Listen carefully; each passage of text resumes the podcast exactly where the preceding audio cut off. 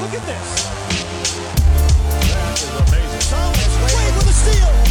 The emotions of Dirk Nowitzki. What he's always dreamed of. Hoping to have another chance after the bitter loss in 2006. Watch this play.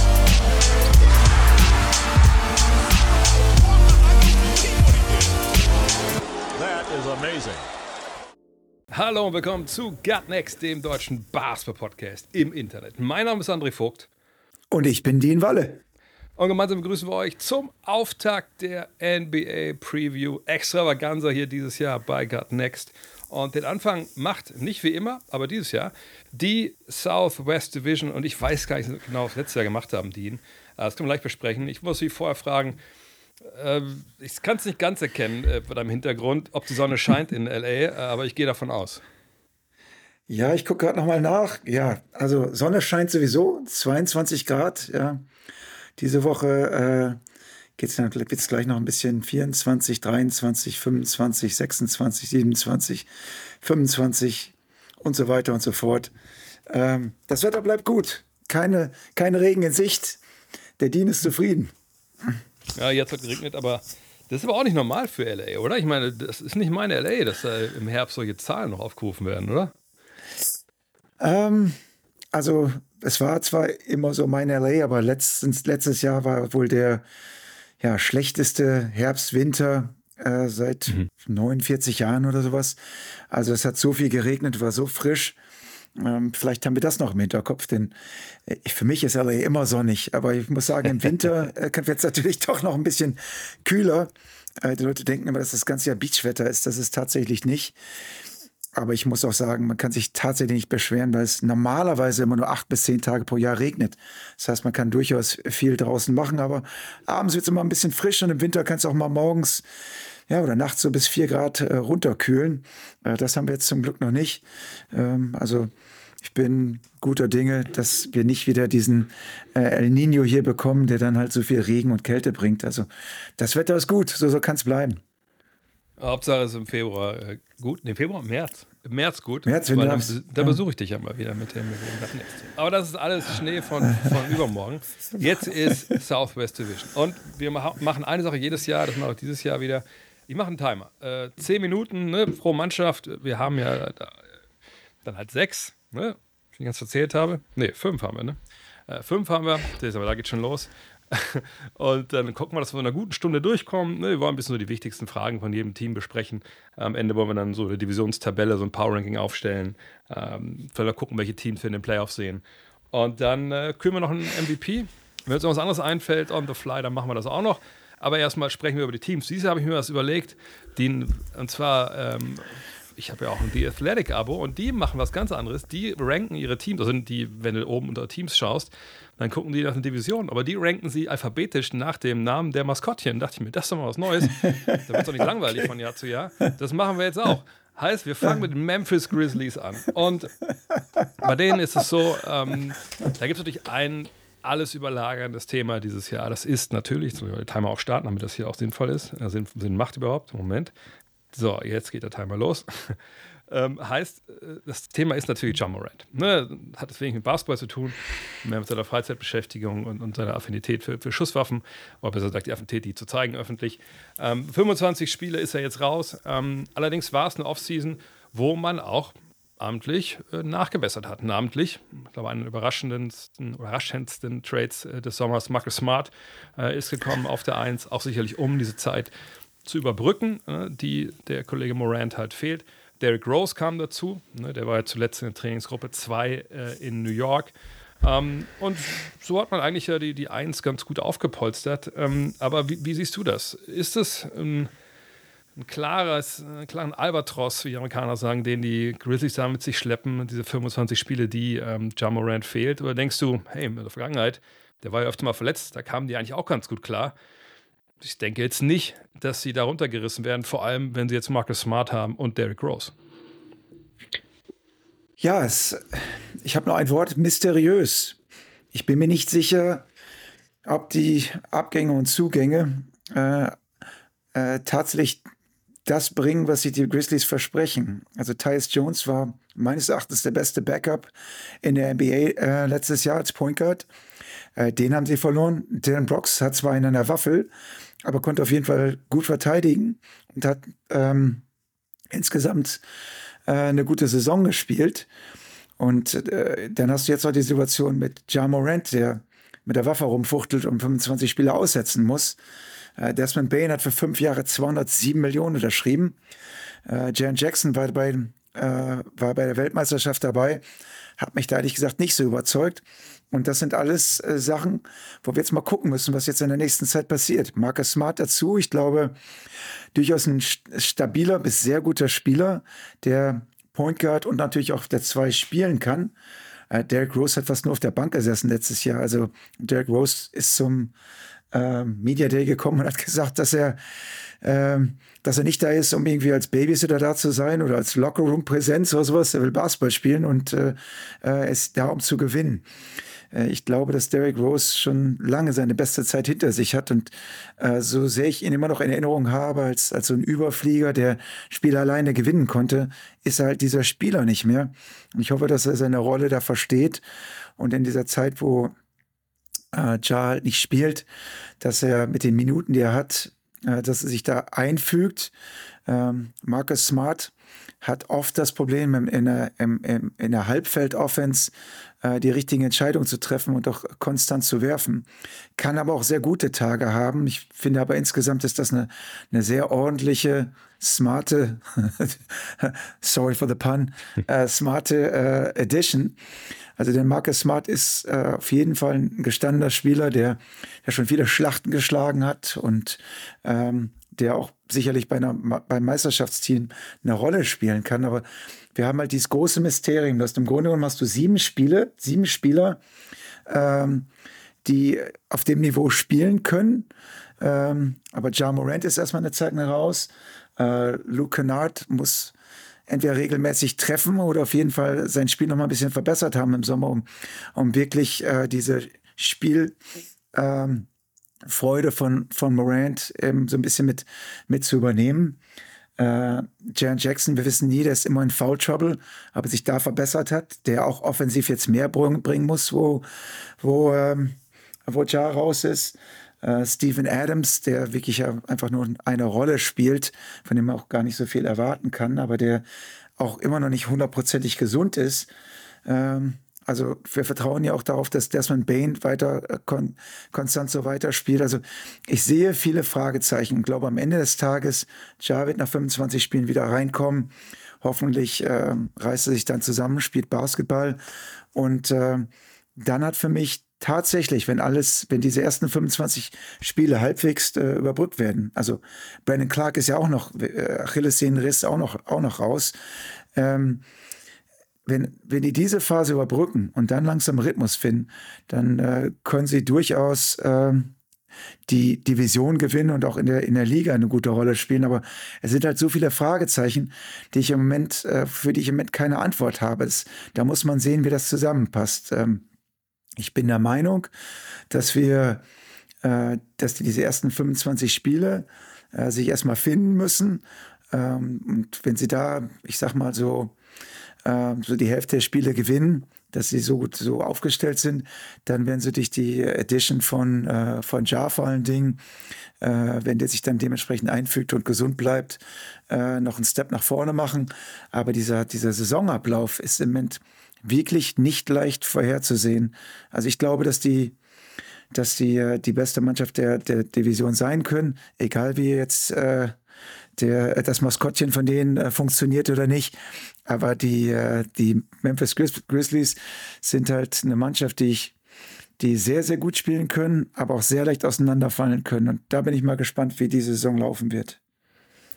Ja, ich bin auch echt, echt hin und her gerissen. Auf der einen Seite denke ich, dass das mit Smart bekommst du eigentlich genau den Spieler, den man letztes Jahr, glaube ich, auch gerne da gehabt hätte. Mal so einen Erwachsenen, ne, der da reinkommt. Ich meine, Tyus Jones war auch gut, du hast schon angesprochen, keine Frage. Aber nochmal so einen, ne, der auch so ein bisschen schon mal was erlebt hat äh, ne, mit NBA Finals und so. Äh, den haben sie jetzt. Derrick Rose hat ja auch schon einiges gesehen. Das war schon irgendwie clever, fand ich jetzt da, wie das, das Loch da zu schließen, was, was ähm, Ja da hinterlässt. Auf jeden Fall, aber auf jeden Fall werden beides auch nicht komplett ausfüllen können.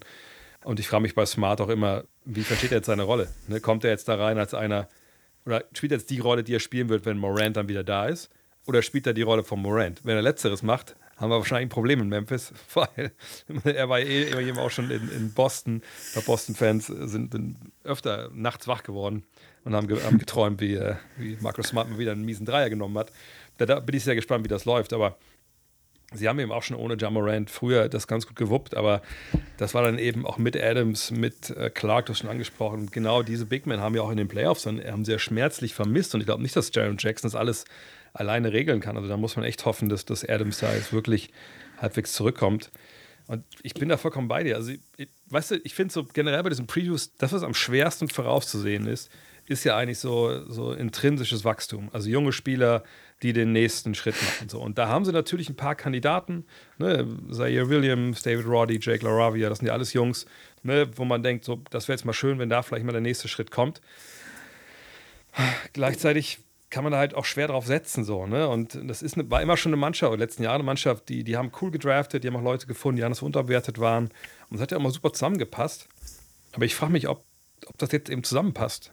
Auch ohne Morant, der viel für andere halt eröffnet. Ähm, und ich bin da vollkommen bei dir. Also ich, ich tue mich echt schwer, da was zu prognostizieren, weil es auch so eine Truppe ist, die halt nicht auf den ersten Blick, sag ich mal, dich überzeugt mit ihren Stärken, sondern das ist eine Mannschaft, da musst du zweimal, dreimal hingucken um zu sehen, was sie eigentlich Cooles auch defensiv machen, wie physisch die spielen. Ähm, ich, ich, ich bin echt gespannt, aber ich glaube, wir sind uns beide einig. Ähm, intern, das Ziel muss ja sein, jetzt den nächsten Schritt zu machen und das bedeutet wahrscheinlich in dem Fall Conference Finals. Ja, ich meine, die haben letztes Jahr 49 Spiele, äh, Entschuldigung, 51 Spiele gewonnen, gewonnen. Wenn sie dieses Jahr auch wieder so um den Dreh liegen. Der Westen ist extrem stark. Also äh, das darf man echt nicht, echt nicht vergessen.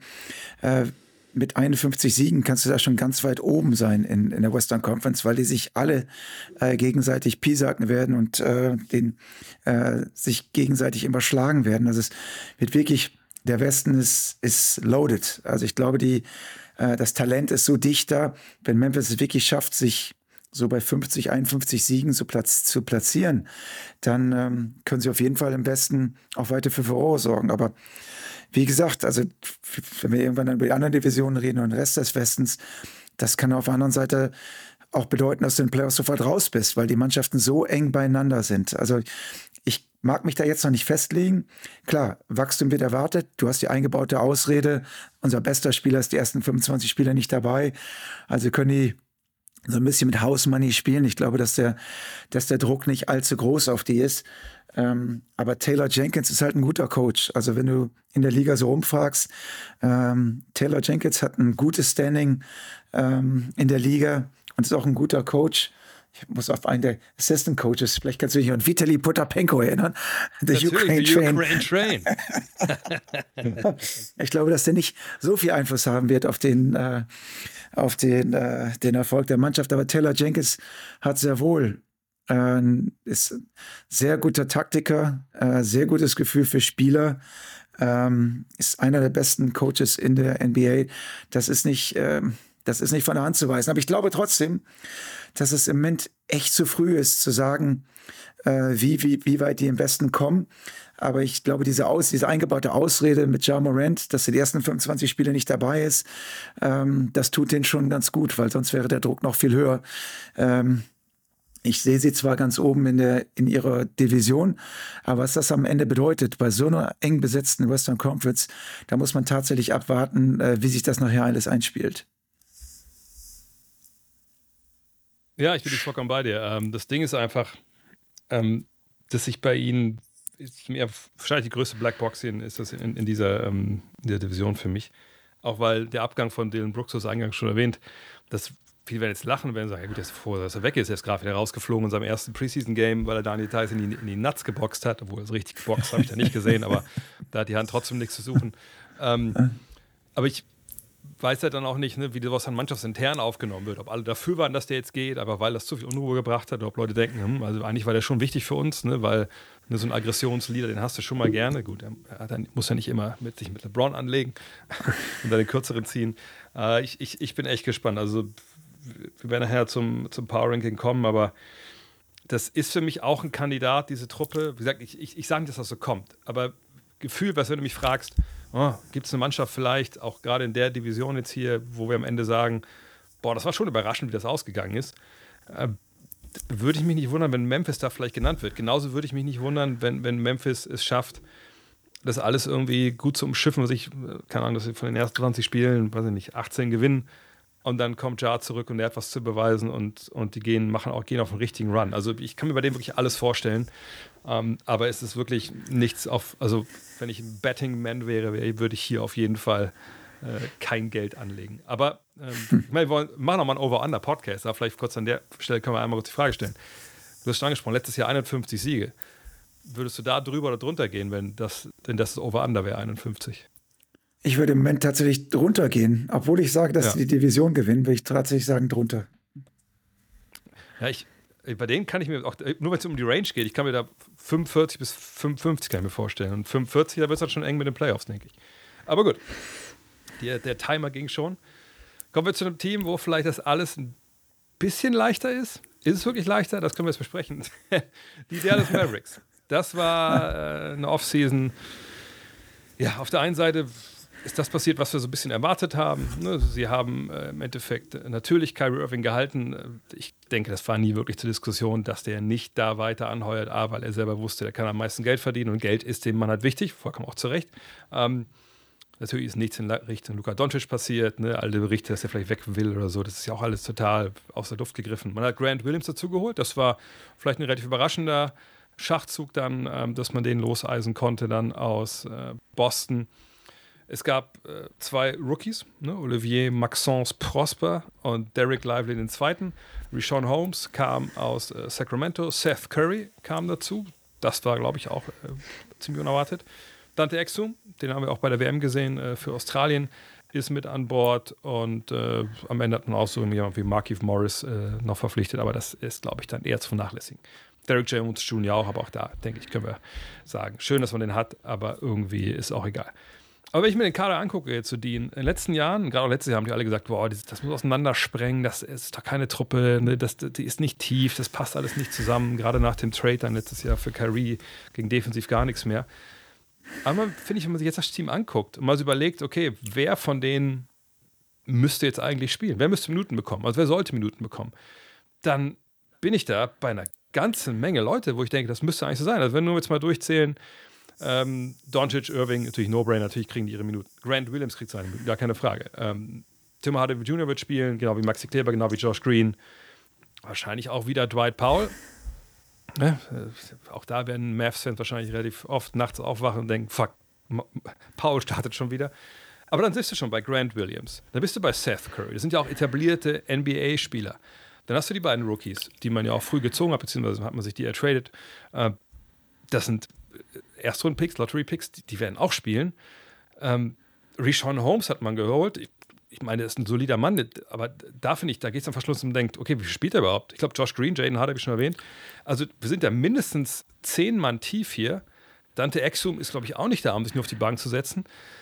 Das ist einfach für meine Begriffe jetzt einfach echt eine tiefe Mannschaft. Und ich bin sehr gespannt, was, was Jason Kidd daraus macht, denn das sind interessante Leute dabei, junge Leute, Veteranen den Mix, den mag ich ja eigentlich sehr, wenn ich ehrlich bin. Ja, für mich die größte Frage ist, äh, Jason Kidd hat in der Vergangenheit oft äh, diesen Verlauf gehabt, er geht zu einer Mannschaft, am Anfang klappt es ganz gut, im Jahr danach nicht mehr so gut, im Jahr danach noch viel weniger gut und dann gab es da schon wieder das Drama. Also ich hoffe, dass, dass Jason Kidd aus, seinen, aus seiner Vergangenheit gelernt hat und aus diesen äh, Spielern eine Einheit schweißt, die ähm, ja das Potenzial abruft. Wobei, wir reden hier über einen Kyrie Irving, also von Luka Doncic weiß ich so ziemlich, was ich bekomme.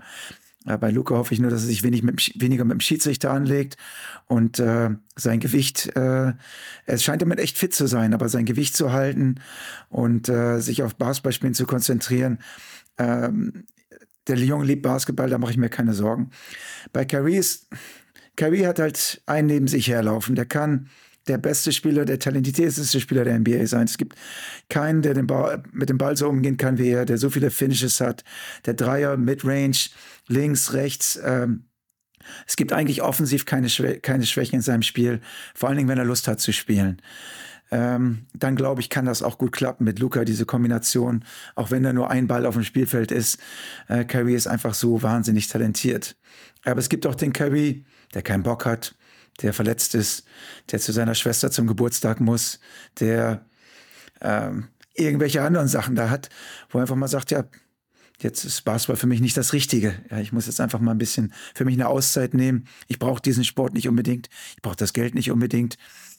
Und wenn er wieder in so eine Phase gerät, ja, neben diesen Verletzungen, also Verletzungen schließe ich jetzt mal aus bei ihm, weiß man halt, dass Kyrie nie wesentlich mehr als 55 Spiele machen wird.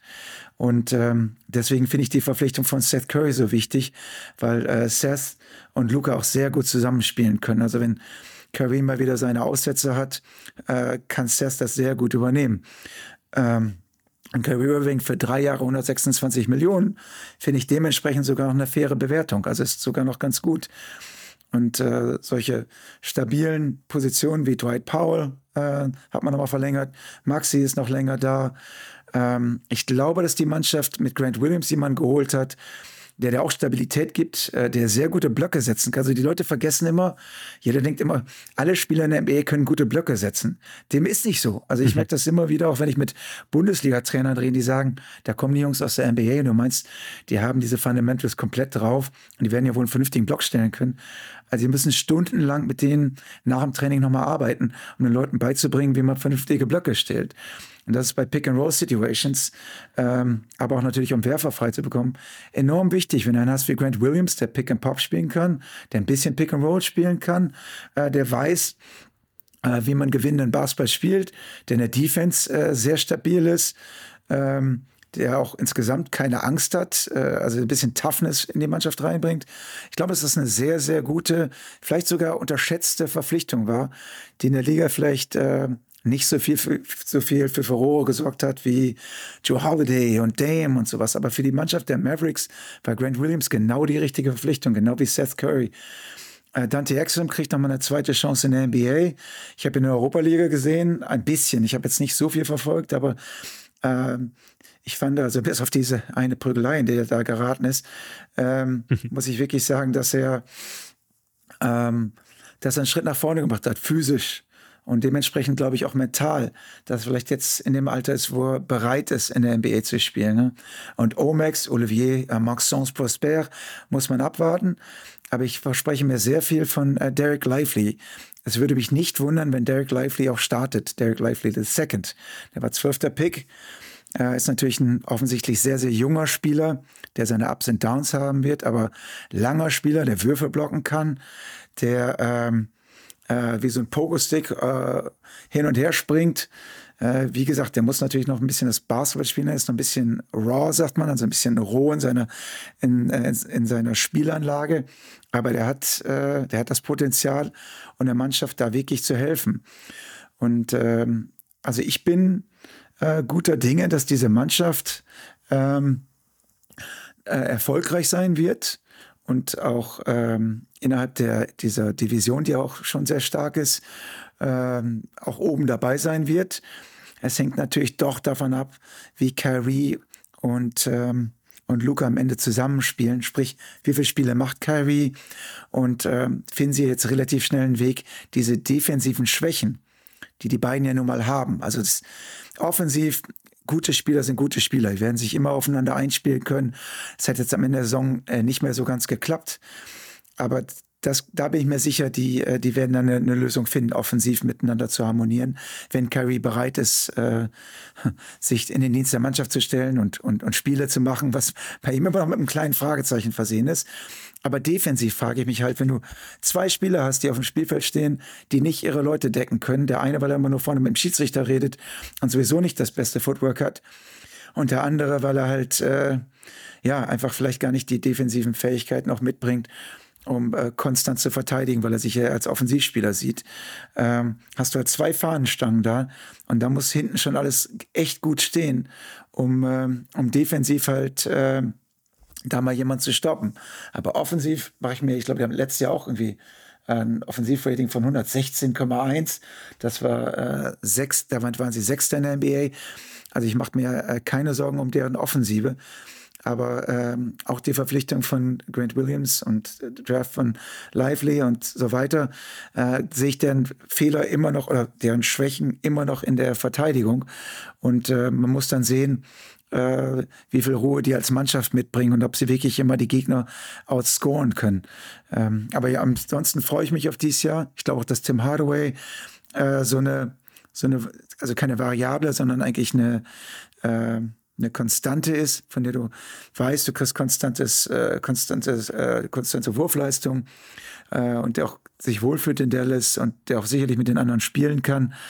Also ich glaube, dass da äh, eine ganz gute Mannschaft steht die vielleicht nicht äh, Meisterschaftsambitionen äh, haben sollte, aber die in einer so ausgeglichenen Western Conference zusammenwachsen kann und jederzeit auch die Großen überraschen kann. Ja, ich gebe dir recht, defensiv sehe ich da auch ähm, die, also nicht unbedingt Probleme, aber da sehe ich halt die meisten Fragezeichen. Ähm, weil vorne, ich meine, klar kann man immer diskutieren, hey, wir haben gerade äh, Denver gesehen, die Meister geworden sind mit äh, Jamal Murray und mit Nikola Jokic, die wahrscheinlich nach wie vor der beste, obwohl, jetzt haben wir Janis und, und Dame, aber einer der besten One-Two-Punches sind und die passen aber wahnsinnig gut zusammen, weil sie eben ganz andere Positionen spielen. In dem Fall haben wir eigentlich die gleiche Position. Eine ist ein bisschen größer, und ein bisschen kleiner, aber am Ende des Tages kannst du das ja mit Hard of alles wegswitchen oder rumswitchen und dann ist das auch gut. Ähm, das ist halt, da hast du längst nicht so diese Synergien, du wirst nicht unbedingt besser dadurch, weil die beiden auf dem Feld schon Pick and Roll spielen, aber ähm, das wird schon irgendwie sich alles eingrooven, da mache ich mir auch nicht die großen Sorgen. Sie haben auch genug Shooting um die beiden rum, muss man glaube ich auch ganz klar sagen. Ne, vergangenes Jahr hat ja selbst Josh Green seine Dreier getroffen, Hardy seine Dreier getroffen, du kriegst mit Curry einen Laser von draußen, Hardaway ist eh gut. Bei Kleber können wir erwarten, dass es dann auch wieder ein bisschen mehr ist, wenn er nicht so verletzt ist, also eher so 36, 37 Prozent vielleicht. Ähm, Williams habe ich schon angesprochen das passt. Aber gerade die Center-Position, das ist ja das, weiß ich, bin aber mega zwiegespalten. Also denke ich mir, hey, wenn es hart auf hart kommt, spielst du eh kleiner. Da kann der Kleber da unten hingehen, da kann vielleicht auch mal der Grant Williams da unten reingehen, wenn es ganz, ganz wild wird. Ähm, aber ich war noch nie wirklich ein Fan von Dwight Powell. Sicherlich, der ist solide, ne? aber ähm, der Spitzname von dem könnte auch T-Rex sein ne, bei seinen Armen. Ne? Die sind wirklich nicht so lang. Ähm, Lively ist halt nach wie vor ein Rookie, hat noch kein Spiel in der NBA gemacht. Also jetzt wüsste ich nicht, wann der äh, was mir jetzt irgendwie den Glauben geben sollte, dass der da irgendwie eine, eine Top 15 Defense verankert. Und Reshawn Holmes, naja, gut, ähm, der, der, kam letztes Jahr irgendwie, warte mal, ich will ihm jetzt nicht zu nahe treten, aber letztes Jahr, glaube ich, hat er kaum gespielt, so, ne? In, in er letztes Jahr 42 Spiele gemacht, okay. Ähm, ne, also, das ist jetzt auch nicht einer, wo wir jetzt wissen, der kommt rein und ne, das ist jetzt der Mann, der hinten den Laden zusammenhält. Das sind alles halbwegs gute Leute. Man kann klein gehen, aber da würde ich mir halt schon ein bisschen mehr wünschen. Ich glaube, diese Gerüchte, die es im Sommer gab über Clint Capella und sowas, das wäre genau die Art Spielertyp, die das jetzt hier lösen würde. Ähm, kannst du dir vorstellen, dass das wirklich zum Problem wird und dass vielleicht auch dann Mark Cuban und, und, und Nico Harrison und Co. mal gucken, was noch geht? Oder denkst du, das ist eigentlich vollkommen okay? Äh, man kriegt das auch mit ein paar guten Rotationen und einer guten vorausschauenden Verteidigung hin. Dann braucht man da unten nicht so einen absoluten kranken Ringbeschützer. Auf jeden Fall wird das ein Problem. Und ich glaube auch, dass sie es ganz genau beobachten werden. Also sie haben mit Alex Jensen von den Utah Jazz ähm, den Coach dahin geholt, der quasi äh, mit Rudy Gobert gearbeitet hat und Rudy Gobert zu so einer äh, Stütze gemacht haben. Und ich glaube, das versprechen sich von Derek Lively. Also sie haben mehr oder weniger diesen Trainer verpflichtet, um Derek Lively halt aufzubauen zu diesem Rim Protector. Ähm, das wird aber Zeit dauern. Das ist nicht, äh, man denkt immer, oh, Rookie, der kommt einfach da rein, der hat Athletik. Ähm, aber eine Verteidigung zu verstehen, ähm, Basketball richtig zu verstehen, äh, ist für Rookies sehr, sehr schwer. Die haben mit so vielen anderen Sachen zu kämpfen, diesem ganzen äh, Lifestyle und ähm, wie sie offensiv reinpassen und äh, so viele Leute ziehen an denen. Die müssen erstmal lernen, wie es in der NBA abgeht. Ähm, ich glaube, dass Lively sehr talentiert ist und dahin kommen kann. Aber gerade wenn du zwei Guard hast, äh, zwei Guards hast, die nicht richtig äh, ihre Position verteidigen können. Klar, du wirst wechseln und dann äh, Dante Exum ist zum Beispiel ein, ein ordentlicher, ein sehr guter Verteidiger sogar, ähm, wenn die dann reinkommen. Aber ich glaube halt, wenn da so viele Löcher sind und die äh, und einer wie Lively gefordert ist, praktisch als Rim Protector alleine da zu stehen und alles wegzuräumen, dann, ich will nicht sagen, wird mir ein bisschen Angst und Bange, aber dann weiß ich, dass äh, dass die wissen, äh, ob ihre defensiven Schwächen. Also das bin ich mir sicher, dass Cuban das weiß. Ich bin mir sicher, dass der Coach das weiß, dass, also Jason Kidd das weiß. Aber ähm, ich glaube, die sagen halt, Angriff ist unsere beste Verteidigung und werden halt versuchen, weiter offensiv äh, alles rauszuholen und versuchen dann diese Löcher zu kitten mit den Bankspielern und beim Great Williams und so weiter, wo sie jetzt sagen, okay, wir müssen als Team eng stehen, quasi wie in einer Zone und diese, diese, diese Löcher ein bisschen äh, dicht machen. Aber ich, ich habe halt große Probleme, sehe ich auch beim, bei der Transition Defense. Äh, wie gesagt, bei Luca nie zurückläuft und Kyrie auch nicht der, der Sprinter Richtung Verteidigung ist, ähm, dass ich halt da schon das große Problem habe bei der Transition Defense. Und das zweite Problem dann eben ist, wenn du in der Set Offense bist und Set Defense bist, äh, das praktisch dann auch immer an dir vorbeigesprintet wird. Also die einzige Lösung ist tatsächlich, du musst quasi Zone spielen, also irgendwie einen Weg finden, schnell zurückzukommen, relativ eng spielen, wirklich als Mannschaft verteidigen äh, und dann kannst du dieses Problem so ein bisschen, so ein bisschen in den Griff kriegen, aber natürlich nie ganz. Dafür fehlt dir einfach die defensive Qualität. Ja, ich glaube, das Problem, was wir natürlich auch haben, ist so Point of Attack mäßig, also wirklich ne, am, am Ball führenden. Eventuell kann das Exum ne, dass man da ein bisschen Druck macht oder so. Ähm, Hardy würde ich es von seinem körperlichen Voraussetzungen zutrauen, ob er das macht und kann, ist aber eine andere Frage. Aber mit Doncic und, und Irving hast du einfach keinen von beiden, der da wirklich Druck macht. So, und, und das finde ich ist schon so, so eine Problematik.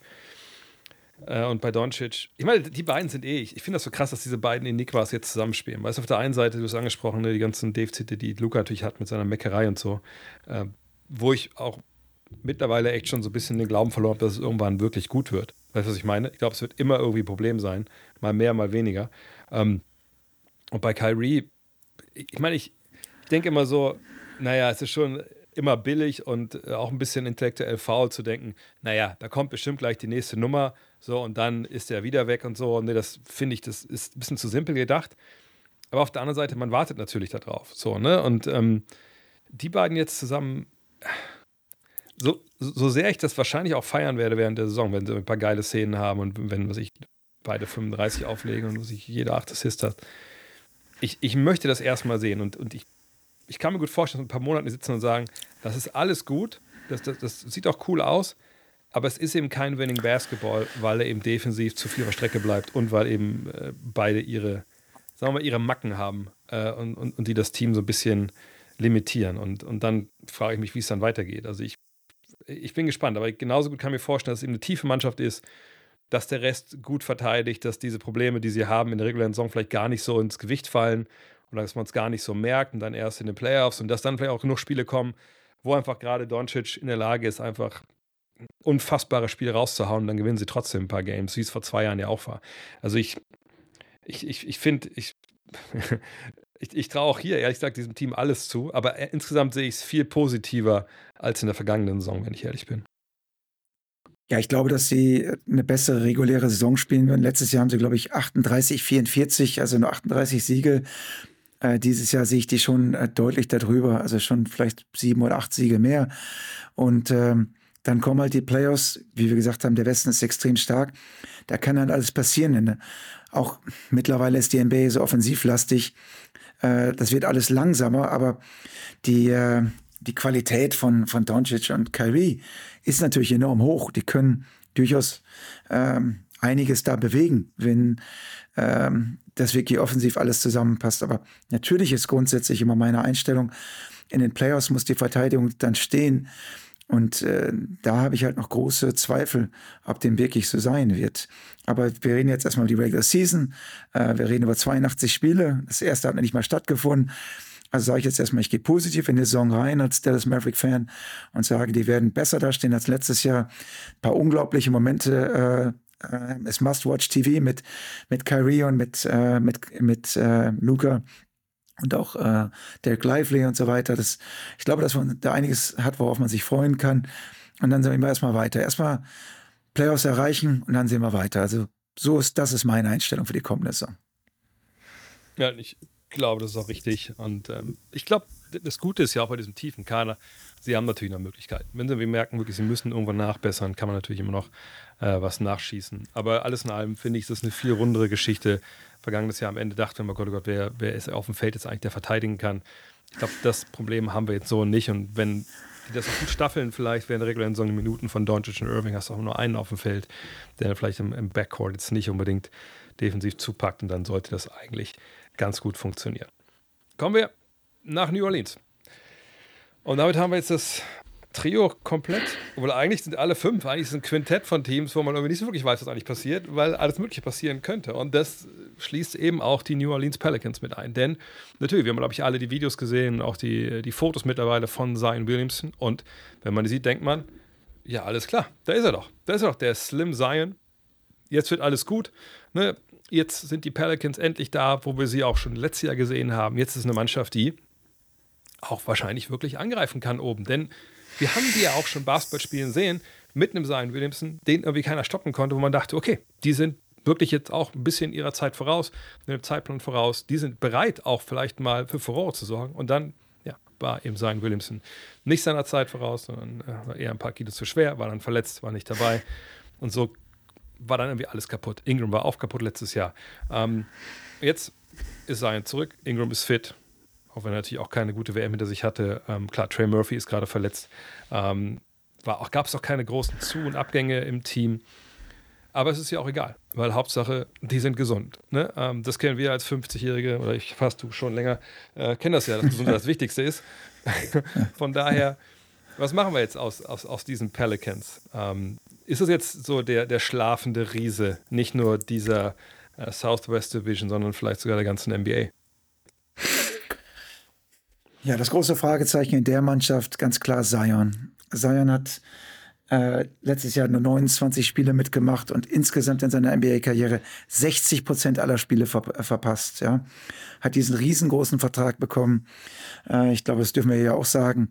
Der hat äh, ein Kind mit seiner Freundin, nebenbei mit seiner Pornodarstellerin, äh, die auch noch eingeladen, nach New Orleans zu kommen. Also privates Drama links und rechts. Ähm, er sieht eine Vorbereitung, also es, er hat auf jeden Fall abgenommen. Das heißt nicht, dass er das, die ganze Saison ähm, fit sein wird und sich äh, und, und gesund sein wird. Also ich, ich wenn es einer mir noch nicht gezeigt hat. Ich habe es vor der letzten Saison ja auch gesagt. Wenn der spielt und 100% abruft seines, seines Potenzials, sind die New Orleans Pelicans ganz oben mit dabei. Aber ich habe es halt noch nicht gesehen. Das heißt, ich soll also irgendwas bewerten, was so Pie in the Sky ist. Ja, im, im Himmel ist Kirmes. Also wenn ich, ich, ich möchte einfach mal sehen, dass er eine ganze Saison spielt, durchspielt. Dann, dann bin ich der Meinung, okay, der hat die Qualität, der kann das und so weiter. Und wenn er spielt, dann ist er halt quasi, auch wenn er nicht spielerisch so fantastisch mit Brandon Ingram zusammenpasst, glaube ich aber, dass, äh, dass die koexistieren können. Und wenn er dabei ist, das haben sie im letzten Jahr kurz gezeigt, dann war die Nummer eins im, im Westen. Da haben wir schon gedacht, da wächst ein neues Superteam heran. Und dann kam es auf einmal. Zion ist raus und dann spielen die ganz normalen Basketball und fallen immer weiter ab. Ja, also ähm, das heißt, es ist ja sonst nicht viel passiert in der Mannschaft. Wir, die setzen also äh, 100 Prozent auf, äh, auf Zion, dass der jetzt sein, sein Vertrag wert ist, die Spiele macht, fit sein wird, sich auf Basketball konzentriert und nicht diesen ganzen Heckmeck nebenbei macht und äh, die Burger mal Burger sein lässt und so weiter und einfach nur Basketballer ist, ja. Denn wir wollen ja alle mal spielen sehen, wir wollen ja alle mal eine komplette Saison von sehen. Da sehen wir auf YouTube zwei, drei Dunks und wow, was ist das für ein geiler Spieler? Und dann ist er danach wieder monatelang weg äh, mit irgendeiner muskulären Verletzung. Äh, ich habe ihn ein paar Mal in der Halle gesehen, der war also Round Mount of Rebound wie damals Charles Barkley ist nichts dagegen. Also der, der hätte auch Sumo-Ringer sein können. Ähm, dass er da einfach mal investiert in, ähm, in einen Physio, in einen Koch, in, ein, in alle möglichen äh, Leute um herum, die ihn quasi äh, äh, bei der Stange halten und ihn, äh, und ihn richtig äh, trainieren, also dass er seinen eigenen Physical äh, Trainer nochmal hat, der dabei ist, dass er halt quasi alles für den Basketball tut. Dann bin ich der Meinung, dann haben die New Orleans Pelicans eine echt gute Truppe, auf die wir uns wirklich freuen können und die auch ganz oben dabei sein kann, keine Frage. Ähm, ich meine, Herb Jones hat gerade für vier Jahre 54 Millionen unterschrieben. Ich finde ihn richtig gut, ein richtig guter Spieler, so ein bisschen oldschool, aber ähm, ähm, der bringt so äh, Konstanz und ein bisschen äh, äh, Qualität da in die Mannschaft. Äh, CJ McCollum ist, ist immer noch da, ist auch ein Spieler, der, der sehr erfahren ist, der äh, sehr konstant spielt, der ein Lockerroom zusammenhalten kann, ist auch Präsident der, äh, der Spielergewerkschaft. Also der, der weiß schon, ich habe den schon öfter mal reden und ich glaube, der, der weiß ganz genau, worum es geht. Also wenn er darüber gesprochen hat in Podcasts und so weiter, der weiß ganz genau, worum es geht. Und das wird er auch kommunizieren hinter verschlossenen Türen und der wird hoffentlich den, den Lockerung zusammenhalten. Und dann ist für mich halt die große Frage, äh, Brandon Ingram hat mich jetzt bei der WM nicht überzeugt, der ist fast un untergegangen da. Ähm, kann der in der NBA, ich glaube, er hat letztes Jahr 24,7 Punkte im Schnitt gemacht, kann er da anknüpfen? Kann er trotz dieser WM, die für ihn wirklich schlecht gelaufen ist, und am Zion, der vielleicht wieder das Spotlight bekommt, kann er trotzdem äh, seine Nische, seine Rolle finden, wo er ähm, mit die Mannschaft führt, äh, offensiv, aber auch mittlerweile als, als Leader, ähm, der neben CJ McCollum auch mal sagt, okay, ich bin jetzt lang genug dabei, so muss es gehen, so müssen wir, so müssen wir spielen, dann ähm, äh, glaube ich, haben die auch wirklich eine Chance. Ähm, aber ich, ich, wenn du mich jetzt heute fragen würdest, würde ich darauf 1000 Dollar wetten, dadurch, dass die, da, darauf, dass die New Orleans Pelicans äh, Erster nur in ihrer Division werden, da würde ich sagen, auf gar keinen Fall.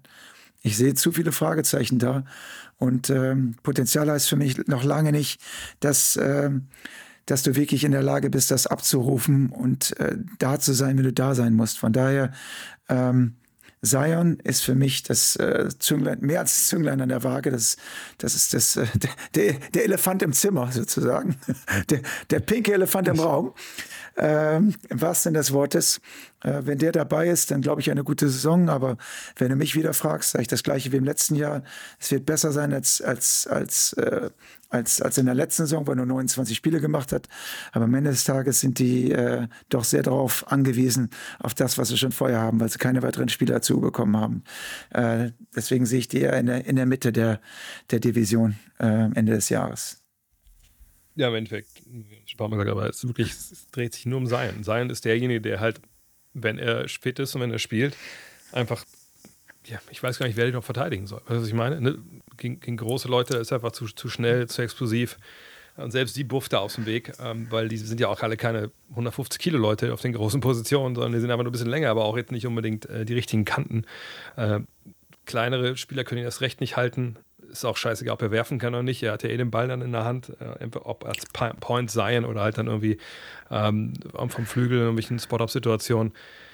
Und solange er äh, da diese, diese Wucht halt ausüben kann, das öffnet Räume für McCallum, für Ingram, für Jones. Valanciunas trifft, trifft auch mal einen Dreier. Ähm, das ist der Schlüssel, der alles halt aufschließt. So. Ähm, von der Bank muss man sagen, ist ein bisschen schwierig. Eine Murphy, glaube ich, fällt einen Monat aus. Alvarado ist auch irgendwie noch ein bisschen gehandicapt. Dyson Daniels, der war auch auf Okinawa mit Australien, hat er eigentlich kaum gespielt, wirklich nur äh, ja, Garbage-Time-Minuten. Ne? Ist ein Athlet, keine Frage, eine gute, decent Größe, aber mal gucken. Marshall, Larry Nance, ne? Äh, Cody Zeller, das sind natürlich alles brauchbare Jungs. Aber ähm, das finde ich ein bisschen dünn vielleicht. Aber, aber selbst das ist eigentlich egal, wenn du mit Zion Williamson einfach einen Superstar hast. Und so sah er ja aus. Aber ich bin da vollkommen bei dir ich hätte ihm ja auch den Vertrag nicht gegeben. Und ich fand es halt wirklich, hat Bände gesprochen, dass, äh, dass der David Griffin hingeht jetzt äh, beim Media Day und sagt, ja, ey, das war dieses Jahr, haben wir zum ersten Mal den Eindruck, dass Zion wirklich seinen Job ernst nimmt. Wo ich mir denke, das ist vielleicht ein paar Jahre zu spät so. Also das ist auch nichts, was ich, also A, das hätte ich auch nicht, nicht unbedingt gesagt, wenn ich her gewesen wäre, aber andererseits spricht das natürlich auch dafür, dass er da auch, ja, die reinen Wein einschenkt.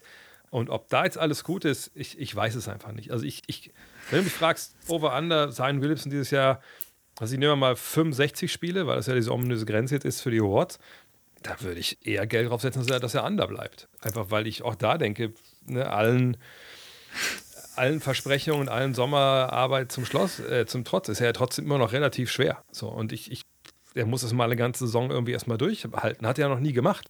So, und ob er die Belastung dann, ob die so steuern können, bin ich wirklich, wirklich ähm, bin ich wirklich überfragt. Also ich, das, wie gesagt, es reiht sich hier nahtlos in anderen Teams ein, weil die Pelicans wirklich alles erreichen können. Die können auch Erster werden der Division, aber können genauso gut, vielleicht nicht die Letzte, aber ähm, können, können Dritter werden und können vielleicht sogar die Playoffs verpassen. Ich bin bei ähm, Zion. Ich meine gehört zu haben, dass sein Vertrag sehr daran gebunden ist, wie viele Spiele er macht und auch, glaube ich, an sein Gewicht und so weiter. Es gibt also mehrere. Ja, der hat Incentives, ja, genau. Ja. Er hat mehrere Incentives darin, auf diesen riesen Monstervertrag zu kommen, da er halt einfach ähm, so viele Spiele bereits ausgesetzt hat. Ähm, Valanciunas finde ich wirklich solide. Ich mag Valanciunas. Ich, ich glaube natürlich nicht, dass er so der derjenige ist, der für dich eine Meisterschaft gewinnt, aber der Typ ist immer da, ist wie so ein Holzhacker aus äh, Litauen, der seine Arbeit macht, der reboundet, der stellt gute Blöcke, der will gewinnen. Äh, der regt sich auf, wenn die verlieren. Ich mag seine Einstellung. Also solche Spieler sind natürlich wichtig, das ist ganz klar. Aber äh, wir reden ja darüber, wer wird am Ende des Tages die, äh, die Pelicans tragen. Und das hat äh, Zion und Brandon Ingram sind halt eigentlich die, die Säulen dieses Teams und äh, CJ McCollum und die anderen müssen sich halt einfügen. Auch der Jordan Hawkins, der jetzt 14. Pick der NBA-Draft, äh, ähm, kann ich noch nicht ganz einschätzen, ob der schon eine Rolle spielen kann oder nicht. Im Moment ist es noch so, dass ich dass ich glaube, dass er noch äh, einen weiten Weg vor sich hat und äh, sich entwickeln muss. Aber ähm, da ist schon ein bisschen was da, ganz klar. Aber ich glaube, wir drehen uns da im Kreis. Wenn Zion nicht 65 Spiele spielt, dann haben wir das gleiche Team im letzten Jahr und da erwarte ich einfach dann kein großes Wachstum. Nee, äh, bin, ich, bin, bin ich vollkommen bei dir. Äh, aber hoffen wir, dass wir da falsch liegen. Einfach, Tja. weil er lange spielt, weil er viel spielt und dann schauen wir weiter. Ansonsten drohen, glaube ich schon, wenn das dieses Jahr wieder nicht so funktioniert, dann droht dann wirklich auch mal dann Veränderungen. Ähm, dann denke ich, ja, dann haben wir einen sehr interessanten Sommer da in New Orleans. Mhm. Kommen wir zu dem Team, das, glaube ich, na, nicht unbedingt am umtriebigsten war von denjenigen hier auf der Liste heute, sondern aber, aber schon sehr umtriebig war und die natürlich auch eine interessante Entscheidung getroffen haben, mit der können wir vielleicht direkt mal anfangen. Ne? In der Offseason eigentlich war auch ich davon ausgegangen. Klar, James Harden, der geht nach Houston. Ne, das haben wir die Spatzen von den Dächern gepfiffen, äh, beziehungsweise haben die Agenten das rein telefoniert oder der Agent bei Vogue und bei Shams. Das war ja ein offenes Geheimnis, dass er zurück wollte, dass da Interesse da war. Und dann man kann von Stephen A. Smith hier halten, was man will, aber Lügen erzählt er in der Regel, obwohl erzählt er ab und zu auch, aber in dem Fall glaube ich nicht, dass es eine Lüge war. Er hat gehört, dass im Sommer der neue Head Coach Imo Doka ähm, ne, sich hingesetzt hat mit Rafael Stone, im GM und dem Free Agent to be, James Harden, oder in dem Fall war er ja schon Free Agent.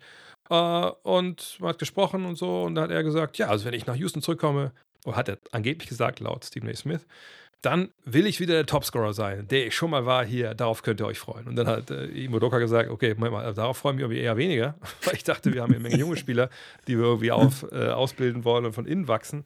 Vielleicht holen wir doch lieber andere Leute. Und dann wurde er nicht geholt, wisst ihr, ähm, Fred Van Vliet kam, auch nicht für wenig Geld. Und Dylan Brooks kam, den wir eben schon mal angerissen hatten. War das jetzt für dich, jetzt wo wir wissen, was alles passiert ist in dieser Offseason, die richtige Entscheidung? Jetzt ganz, ganz losgelöst davon, was mit Harden passiert und was er da mit Darren Morey gerade abfeiert und so. Also war es sich besser, zwei Spieler zu holen, die, die schlechter sind, individuell, als James Harden, dafür noch ein bisschen jünger äh, und eben zu zweit sind. Oder hättest du lieber James Harden gehabt ähm, für diese Mannschaft, diese ganzen jungen High Potentials, die natürlich auch so langsam Erfolg haben wollen und endlich auch mal wieder so Richtung Play-in-Turnier schielen? Dazu habe ich zwei verschiedene Antworten. Äh, die Houston Rockets-Fans lieben James Harden.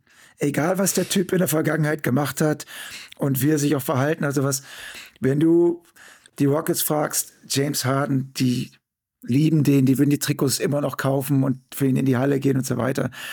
Der hat halt so einen Legendenstatus da. Also, das hat jetzt nichts mit Sport unbedingt zu tun. Also, natürlich wegen seiner sportlichen Leistung, die er gebracht hat und da die Rockets mit ihm echt gut, äh, echt gut gespielt haben. Aber die lieben ihn einfach. Äh. Wenn du mich jetzt persönlich fragst, sage ich natürlich äh, Respekt, Imo Doka, ich hätte es genauso gemacht. Du brauchst keinen alternden äh, James Harden für diese Mannschaft, der, wenn du so viele junge Spieler hast, ähm, sagt, ich, ich übernehme hier wieder das Kommando. Denn mit den ganzen Jungen, die du hast, die möchtest du vernünftig entwickeln. Und beim James Harden, der wäre sehr, balldominant. Der kann natürlich auch passen. Ich weiß, er hat die Liga in Assists geführt und so weiter. aber du hast äh, junge Spieler auf den Positionen. Äh, lass die sich doch entwickeln. Ich glaube, dass der James Harden nicht der richtige äh, gewesen wäre für die Situation, die wir gerade da bei den Rockets sehen. Ähm, jetzt kann man auch sagen, Fred Van Fleet und Dylan Brooks sind auch sozusagen, also nicht keine alten Spieler, aber ältere Spieler, die den Jungen die Minuten wegnehmen und die beiden sind dann wiederum nicht gut genug, dass sie mit denen eine Meisterschaft gewinnst. Ja. Trotzdem glaube ich, dass die Mannschaft war so ein Hühnerhaufen, also sagen wir es mal richtig gerade raus, Hühnerhaufen. Also sie haben äh, sehr viel Talent, aber was da in der Kabine außerhalb auf dem Spielfeld gelaufen ist, das muss wohl ähm, also wie in so einem Kindergarten gewesen sein. Also völlig ohne Kontrolle, äh, mit sehr viel äh, Potenzial, sehr viel Talent, aber ohne Führung und ohne Ahnung, was sie da eigentlich machen.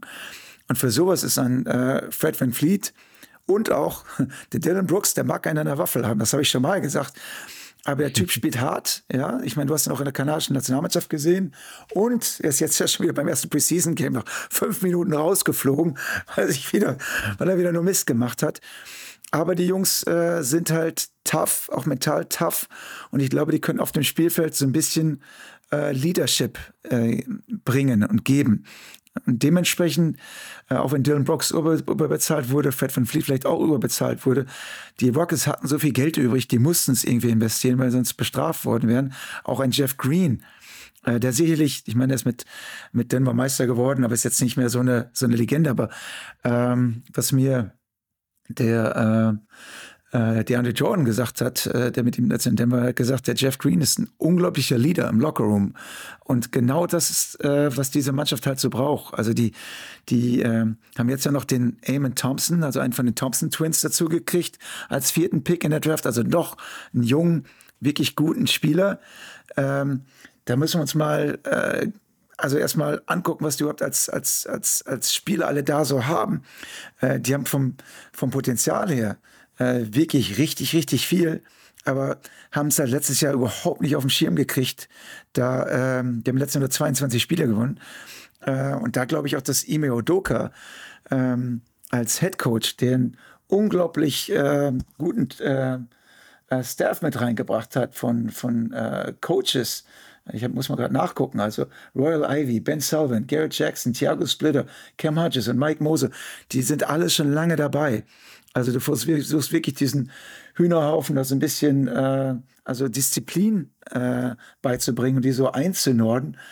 Und da, glaube ich, äh, ist das nun mal wirklich sehr, sehr äh, interessant, was da gerade passiert. Also ich erwarte jetzt nicht, dass die jetzt im nächsten Jahr sofort ein Playoff-Team werden, aber du kannst mit so einer Kombination wachsen und dafür ist ein James Harden absolut, äh, also nicht der passende Spielertyp gewesen. Also auch wenn er, der wäre, glaube ich, ganz gerne nach Houston gegangen, weil er diesen großen Vertrag nochmal bekommen hat. Äh, mhm. Denn wir erinnern uns ja, dass James Harden sich ja dieses eine Jahr so selbst eingeloggt hat, da bei den Sixers, dass er die Kohle da nochmal kassiert, weil ihm wahrscheinlich auch versprochen wurde, dass er danach bei den Sixers auch einen großen Vertrag bekommt. Und den kriegt er ja jetzt nicht. Und deswegen wäre er natürlich gerne irgendwo in, in uh, Houston oder sowas gelandet. Aber äh, mittlerweile möchte bis auf die Clippers keiner mehr James Harden haben. Und ähm, man sagt bei Aktien, glaube ich, immer, man soll nicht ins fallende Messer greifen. Und so ähnlich sehe ich das, das auch bei den, bei den Houston Rockets. Also sein, der wird ja jetzt nicht jünger und der wird auch seine Verteidigung nicht mehr verbessern. Und auch wenn er immer noch ein ganz guter Passer und ein ganz guter Spieler ist, ähm, bin ich der Meinung, dass die Houston Rockets die richtige Entscheidung getroffen haben mit Fred Van Fleek und Dylan Brooks, Brooks statt, äh, statt James Harden. Ja, vor allem wäre ja auch mit James Harden äh, auch eine bestimmte Art von Basketball gekommen. Und für die steht ja nur auch mal Imo Doka nicht. Ne? Also ich will nicht sagen, dass die da Zauberoffensive gelaufen sind damals in Boston, aber das war ja himmelweit davon entfernt von einer hat den Ball und macht Dribbel. Wie früher bei Istvan Kosasche bei mir in der Sportschule. Ne? Macht Dribbel, Dribbel, Pass rechts, drei. So, ne, so glaube ich, wollen sie nicht mehr spielen in Houston, ähm, sondern das soll ja schon eine gewisse Struktur bekommen, auch gerade auch defensiv. Und auch da, glaube ich, ist äh, der gute James Harden nicht der Posterboy, den du da halt hinstellen willst und sagst, so zeig mal den Youngstern, wie das hier funktioniert. Und ich finde den Weg auch viel besser. Zumal es ja auch immer nur, ich, ich sage auch immer nur Van Vliet und, und Brooks, aber es kam ja noch ein Jock Landale, du hast ja auch äh, schon äh, Green, äh, Jeff Green erwähnt. Man sieht halt schon, wenn man sich den Kader anguckt, dass sie da ne, ein paar Korsettstangen reingezogen haben, wo eben sich dann die Youngster dran hochziehen können. Ne? An Van Vliet, du hast Thompson angesprochen, auch Jalen Green kann sich da natürlich Jalen auch Green, einiges ja. mal abgucken von dem, ne? gar keine Frage. Ähm, Dylan Brooks kann Cam Whitmore, da gab es ja auch Gründe, warum der so tief gefallen ist, um seine, seine Fittiche so ein bisschen nehmen. Reggie Bullock haben sie auch noch jetzt geholt. Ähm, ne? Von daher, das, da ist auch viel da. Brooks kann auch Jabari Smith, dem, wo ich denke, dem eh wirklich eine Schlüsselrolle zukommt dieses Jahr, äh, unter seine Fittiche nehmen. Und Schengen kann mit Landale und mit Marjanovic, den sie auch zurückgeholt haben, und sicherlich nicht, damit er 20 Minuten geht, sondern damit er auch da, ne, wie gesagt, so eine Struktur bringt, du hast es angesprochen, die vorher nicht da war. Also da gab es ja Geschichten wie, dass da keinen Namen aber der Spieler einfach mal eine Flasche durch einen Analytik, äh, Analytics-Bildschirm genagelt haben, ne, dann wie 20.000 Dollar Schaden gemacht und solche Geschichten. Ne? Das sind ja Sachen, das sollte dir eigentlich nicht passieren, wenn du eine Erwachsenenmannschaft coachst. Also auch nicht bei einer Kindermannschaft, aber ne, erst recht nicht bei Erwachsenen. Ähm, und die Sache mit Kevin Porter, finde ich auch richtig, dass sie das so weit weggeschoben haben, wie es irgendwie geht, dass sie dich da komplett distanziert haben, dass man auch Ruhe hat. Den braucht auch keiner, der war auch redundant von seinen Skills her. Ähm, von daher, ich, ich finde das alles gut. Aber dann kommen wir natürlich nochmal zum Trainer. Äh, Udoka, ähm, ja, das Ende in, in Boston, ich weiß jetzt nicht selbst nicht, was da genau vorgefallen ist. Man, es gab ja nur diese Gerüchte, dass er da mit jemandem äh, in der Organisation ein Verhältnis hatte. So, ähm, deshalb muss er gehen. Keine Ahnung, ob das stimmt oder nicht. Äh, Fakt ist, er war jetzt ein Jahr draußen. Äh, Es ist da halbwegs ja, äh, unglamourös zu Ende gegangen in, in Boston. Er kam aber als Trainer, der zuletzt gearbeitet hat in den NBA Finals. Also was erwartest du dir von Imo Doka mit dieser jungen Mannschaft? Ist er denn der Richtige für so eine junge Mannschaft? Wie gesagt, gesprenkelt mit Veteranen. Weil in Boston, glaube ich, hat ihn ja schon der Ruf verfolgt, dass er ziemlich, ähm, sage ich mal, fordernd ist als Übungsleiter. Ja, er fordert es richtig. Ich glaube, der, ist, der steht für Disziplin, auch wenn er selbst diesen riesen Fehltritte hatte. Ich meine, er hat mit der, mit der Frau des Besitzers oder ist irgendwie auf jeden Fall den richtigen Fehltritt gehabt hat. Da gab es auch irgendwie keine zwei Meinungen zu. Ähm, selbst äh, Spieler, die wissen, worum es geht, die nicht sagen, worum es geht, sagen, er musste gehen. Also das ist nicht so, dass man den da hätte retten können, obwohl er als Trainer da wirklich einen super Job gemacht hat. Also der Trainer im Udoka äh, ist, glaube ich, für die Mannschaft genau der Richtige. Also ich glaube auch, dass ein ähm, Jabari Smith Jr. und ein äh, Alperen Schengen äh, einen großen Schritt nach vorne machen werden dieses Jahr unter ihm. Denn äh, wie wichtig äh, Disziplin ist, äh, um in der NBA bestehen zu können. Disziplin fängt nicht nur auf dem Spielfeld an, das, das fängt schon dabei, das fängt schon außerhalb des Spielfelds an, dass du dich professionell verhältst. Und ähm, ich glaube halt, dass Imo Doka auch mit seinem erfahrenen, seinen erfahrenen Assistant Coaches äh, sich da wirklich so aufgestellt hat, dass er sagt, okay, äh, das kann ich alleine gar nicht schaffen. Ich brauche meine Assistant Coaches und wir, wir nehmen uns halt gewisser Spieler an und werden die halt so führen. Ähm, also das, da geht es natürlich auch um Gespräche, die, die neben dem Spielfeld passieren werden, aber natürlich auch mit dem, was auf dem Spielfeld passiert. Es muss jetzt einfach die müssen einfach erwachsen werden. Die müssen einfach, äh, das ist halt schwierig bei Jungs, die 19, 20, 21 sind, mit so viel Verantwortung, mit so viel Geld äh, und ohne Führungspersönlichkeiten äh, auf der Bank oder im oder äh, da im Lockerroom äh, sowas hinzubekommen. Also sie müssen sich normalerweise sagt man immer, wenn jüngerer Spieler in eine Mannschaft kommt, such dir den, den erfahrensten Spieler in der Mannschaft und guck, was der macht. Hör dem zu, richte dich nach dem. Äh, das habe ich jetzt öfter schon gehört, dass, dass in der NBA diese jüngeren Spieler nicht mehr äh, den älteren Spielern zuhören. Die, wissen, die denken, die wissen schon alles. Ähm, es gibt ja nicht mehr so viele Veterans, die eigentlich im Lockerroom sind, weil der Trend geht immer zum, ich glaube, das Durchschnittsalter ist 23. Äh, die älteren Spieler werden einfach so als Grandpa oder sonst irgendwas bezeichnet und nicht mehr richtig ernst genommen. Ähm, aber wie wichtig solche Spieler sind, das merkst du in, in den Lockerrooms, die funktionieren, wie in, in Miami, wie zum Beispiel Jonas, Her Jonas Haslam, ist schon Ewigkeiten da und jeder wird sagen, wenn du da ankommst in Miami, dann wird er sich um dich kümmern und ähm, und äh, dir alles erzählen, dir genau sagen, wie fit du sein musst, was du machen musst, äh, wo, wo du wo du was aus dem Weg gehen musst. Ähm, und wenn du dich daran hältst, dann wirst du ein guter Spieler.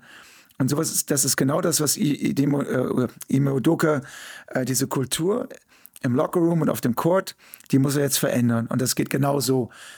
Erfahrene Spieler äh, anbringen und mit einem erfahrenen Staff an Trainern, die das praktisch dazu zu zwingen, dass die das machen, was, äh, was, was die dir sagen, weil du sonst äh, keine Zukunft mehr da hast. Und deswegen glaube ich, dass das die richtige Verpflichtung war. Und ich glaube auch, dass das, äh, dass die jüng jüngeren Spieler jetzt äh, langsam verstehen werden, dass sie nicht äh, einfach machen können, was sie wollen, sondern es immer noch so ein bisschen, ich weiß, es ist eine Players League, aber dass sie trotzdem äh, innerhalb einer gewissen Struktur funktionieren müssen. Deswegen glaube ich, war, war es eine gute Entscheidung. Ich, ich bin gespannt, wie die Saison läuft. Aber nochmal, die haben letztes Jahr nur 22 Spiele gewonnen und die werden auch dieses Jahr keine, kein, die werden nicht in die Playoffs kommen und 42 Spiele gewinnen oder sowas, sondern ich sehe sie eher moderates Wachstum, vielleicht mit sechs, sieben Siegen mehr. Aber das ist schon, schon ganz gut und dann sind sie auf jeden Fall äh, besser aufgestellt als im Jahr davor. Also der Case für einen Sprung der geht halt nur über Jalen Green und Jabari Smith. Ne? Ich meine, von Thompson, das ist ein relativ roher Athlet. Natürlich, der wird gute Momente haben, der wird auch in den Highlights landen, aber das wird für den erstmal ein Jahr sein, ähm, um sich zu orientieren. Also bei den ganzen Jungs, die eben, wo war er, Overtime Elite, war der, glaube ich, ne, auch, ne? Mhm. Ähm, die da waren, da bin ich immer gespannt, wie die dann in der NBA erstmal funktionieren, wenn es wirklich mal zur Sache geht. Ähm, aber Green und Smith, ne, die haben ja, sind junge Veteranen, die haben jetzt schon so ein bisschen sich die Füße nass gemacht. Schengen gilt das Gleiche wenn die drei wirklich einen exorbitanten Sprung machen, dann könnte ich sogar mit mir reden lassen in Sachen Playen oder so. Aber das finde ich schon relativ unwahrscheinlich, dass die alle drei diesen Riesensprung machen. Also bei Green hat man vergangenes Jahr, glaube ich, schon gesehen, da geht es in die richtige Richtung. Smith war jetzt auch, glaube ich, im Sommer, das, das war alles gut. Äh, das, aber das ist, war halt auch Summer League. Ähm, Schengen, da wissen wir ja, was er kann. Ne? Da geht es eher um die Verteidigung. Aber wie gesagt, der Case für, ey, die überraschen uns alle, das, ist, das sind eben genau diese drei Spieler. Aber ich bin bei dir. Ich sehe da eigentlich, ohne dass jetzt dem Ranking vorgreifen will, keine Playoffs. Ich sehe da halt intrinsisches Wachstum. Ich denke, es wird auch nicht alles von Tag 1 an top funktionieren mit Udoka. Eben auch, weil das jemand ist, der eben viel von dir will, viel erwartet und das auch einfordert. Das heißt nicht, dass das schlecht ist und dass man deswegen keinen Erfolg hat. Aber ne, ich glaube, wenn du von dem, ich sage nicht, dass Steven Silas ein schlechter Trainer war. Ich sage, davor war einfach keine institutionelle Kontrolle. Und wenn du jetzt auf einmal eine hast, das braucht immer eine gewisse Zeit, bis das greift und bis das dann auch funktioniert und alle verstehen, worum es geht. Ähm, und deswegen, ich, ich glaube, das wird ein Team sein, was wir vielleicht dann so im, im März, April, wo wir denken, oh, guck mal, die Rockets, was ich, äh, 10 von 15 Spielen gewonnen oder so. Aber ich glaube, zu Beginn gerade, das wird eine Weile dauern, bis sich das alles so ausgeschangelt hat. Und da, glaube ich, sind wir auch direkt beim nächsten Team mit den San Antonio Spurs, denn äh, auch wenn das sich immer noch falsch anf an, anfühlt zu sagen, da muss ich auch eine Menge jetzt wieder neu ausschangeln. Aber Victor Wembanyama ist da, das äh, weiß jeder, der zuhört. Ne, sie hatten den ersten Pick der Draft, sie haben diesen Franzosen genommen, der einfach wilde Sachen macht, wie auch jetzt direkt bei seinem ersten Preseason-Game. Ähm, sie hatten vorher schon ein paar junge und interessante Spieler. Sie haben unter Greg Popovich eben auch diesen Neuaufbau über ein paar Jahre kultiviert, einfach um natürlich schlecht zu sein, um Victor Wembanyama zu ziehen. Aber da sich eh alles in San Antonio um den Franzosen dreht, lassen wir doch direkt über Wembanyama sprechen.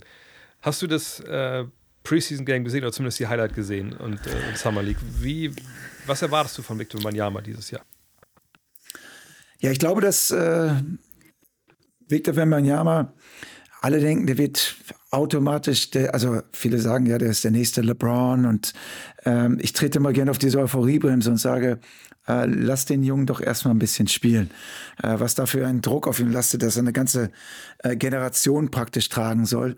Ähm, der ist sehr klar im Kopf. Es gefällt mir sehr, sehr gut, wie er redet äh, was ich da bis jetzt gesehen habe. Ich habe ihn in, äh, in Vegas halt ein bisschen spielen sehen. Da hat er, ja, ich glaube, da erstmal gar nichts und äh, dann hat er ein gutes Spiel gehabt. Und äh, jetzt hat er wieder, äh, ich finde ich, also ich habe die Highlights, ich habe nicht das ganze Spiel gesehen, aber ich habe ein paar Sachen gesehen, die mir extrem gut gefallen. Das ist dieser Spin, wo er mit links abgeschlossen hat, wo er in der Luft stand, yeah. mit links abgeschlossen hat. Äh, defensiv mache ich mir eh keine Sorgen darum. Er hat in Europa gelernt, wie man verteidigt, also Würfe blocken. Das kann er auf jeden Fall. Ich denke, er sollte sich in seinem ersten Jahr äh, viele werden mich da ausbuhen, aber werden wahrscheinlich äh, meinen Ansatz erst verstehen, wenn ich sage, also deine Defensive kann er kontrollieren. Ähm, das heißt, wenn er versteht, ich glaube, dass Popovic wird ihm auch viel Zeit geben.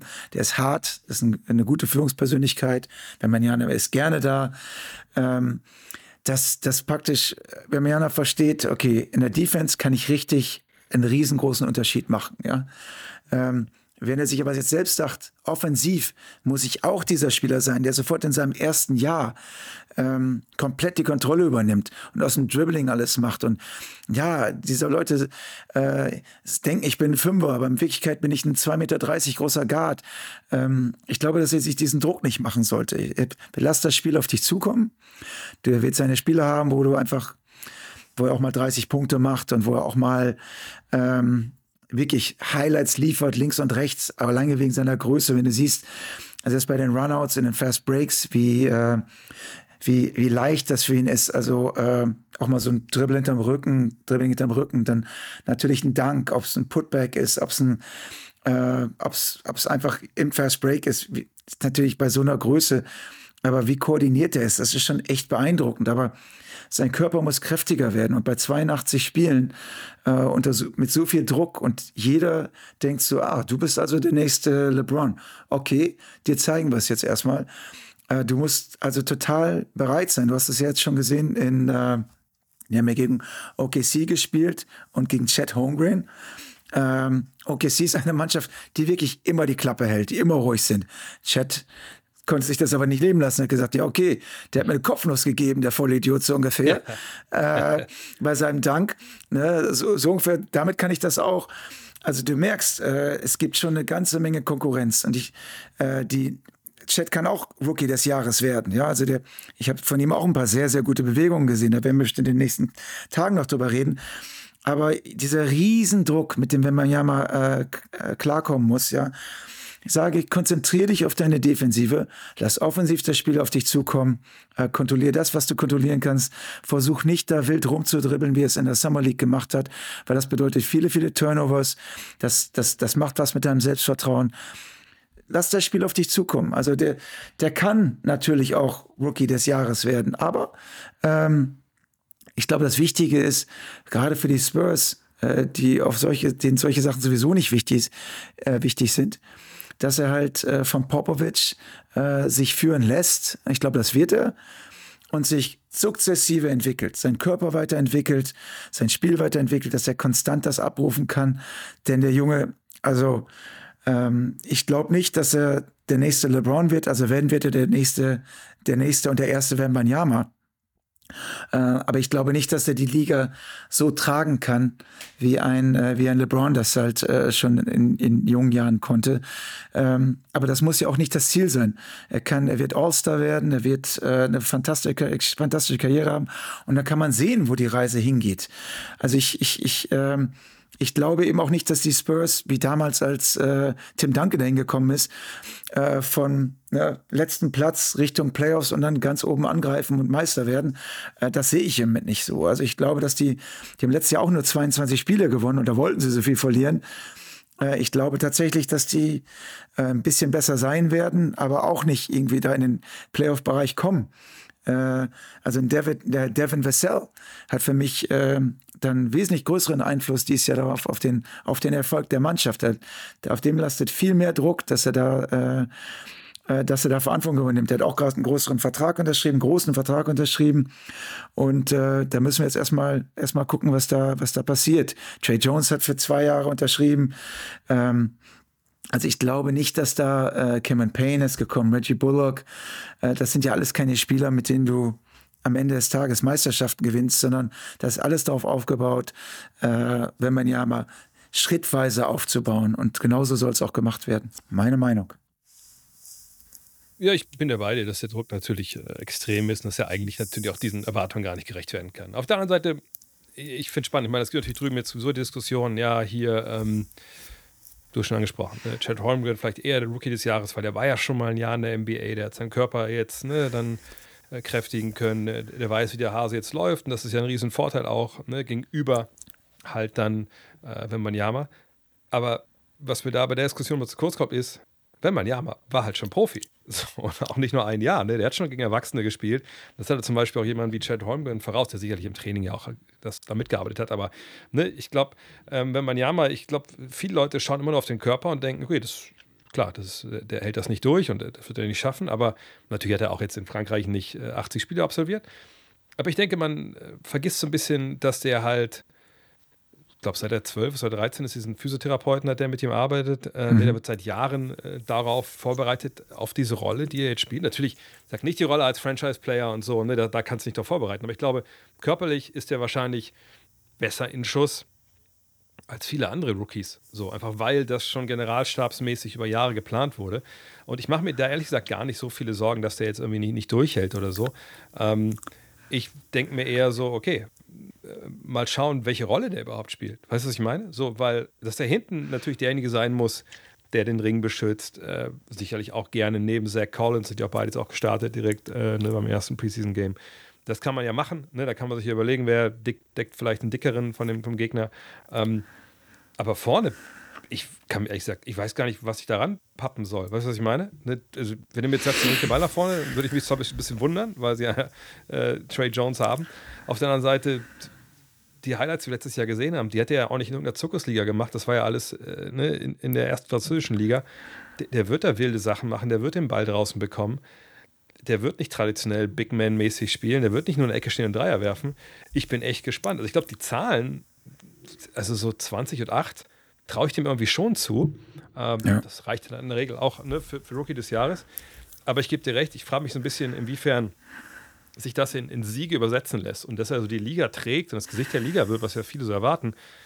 Ich denke, das, das, das kann man jetzt schon streichen. So, ne? Das war bei LeBron eine absolute Sondersituation, weil LeBron in den USA über, was waren es, drei, vier Jahre, der, der war auf der Sports Illustrated als Highschooler, ne? der war schon im Fernsehen zu sehen. Das, das war ja bei Wemby nicht. Wemby ist ein Ausländer, der da hinkommt, natürlich mit großartigen Vorschusslorbeeren. Ähm, aber selbst jemand wie, wie, wie äh, sowieso nicht, weil die ersten Jahre nicht so viel gespielt hat, aber auch jemand wie Janis hat, hatte die Liga nicht getragen. Also das wird vielleicht in ein paar Jahren hoffentlich zu einem Punkt kommen, wo er dominiert, wo man denkt, alter, krass. Aber jetzt ist es einfach faszinierend zuzuschauen. Und ich denke, er wird statistisch eine gute Saison spielen. Aber in Erfolg, glaube ich, wird sich nicht übersetzen lassen, erstmal für diese Spurs, einfach auch, weil so die, die Leute um ihn rum halt fehlen. Denn ich meine, Vassell, ähm, guter Mann, gar keine Frage. Äh, Calvin Johnson, guter Mann. Jones ist solide. Sochon, ich, muss, ich, ich kann mir den Namen, wie, wie schreibt man den jetzt nochmal aus? Sochon, so, so, Sohan, Sohan, ne? Sohan, Sohan. Äh, Sohan, ja. Jeremy Sohan. Äh, Das ist auch ein guter Mann, aber ich glaube einfach, das ist so zu viel Jugendforsch da im nächsten Jahr, als dass ich da irgendwas äh, erwarten würde, dass da irgendwas rausspringt, was ich so 35 Siege oder so, das finde ich vollkommen überzogen. Das wird ein geiles Jahr, glaube ich, mit Highlights und, und, und, und Wachstum von jungen Spielern und eine Menge Wambi. Aber das, also, das, was zum Beispiel die Rockets ja haben mit den ganzen Veteranen und so, das, das haben ja, haben ja die, die, die, die Spurs gar nicht. Also ich glaube, das wird jetzt kein Jahr sein, wo, was ich auch schon gelesen habe, irgendwie man nachdenken muss, ob man nicht im Januar oder Februar für irgendwen tradet oder so. Das wird wieder ein Jahr sein, wo die Spurs von innen heraus wachsen, oder? Ich denke auch. Also äh, Brad Brown ist da ja auch Assistant Coach, der lange Head Coach war bei, äh, bei den Sixers, ähm, der auch für die Spielerentwicklung halt immer eine große Rolle äh, gespielt hat.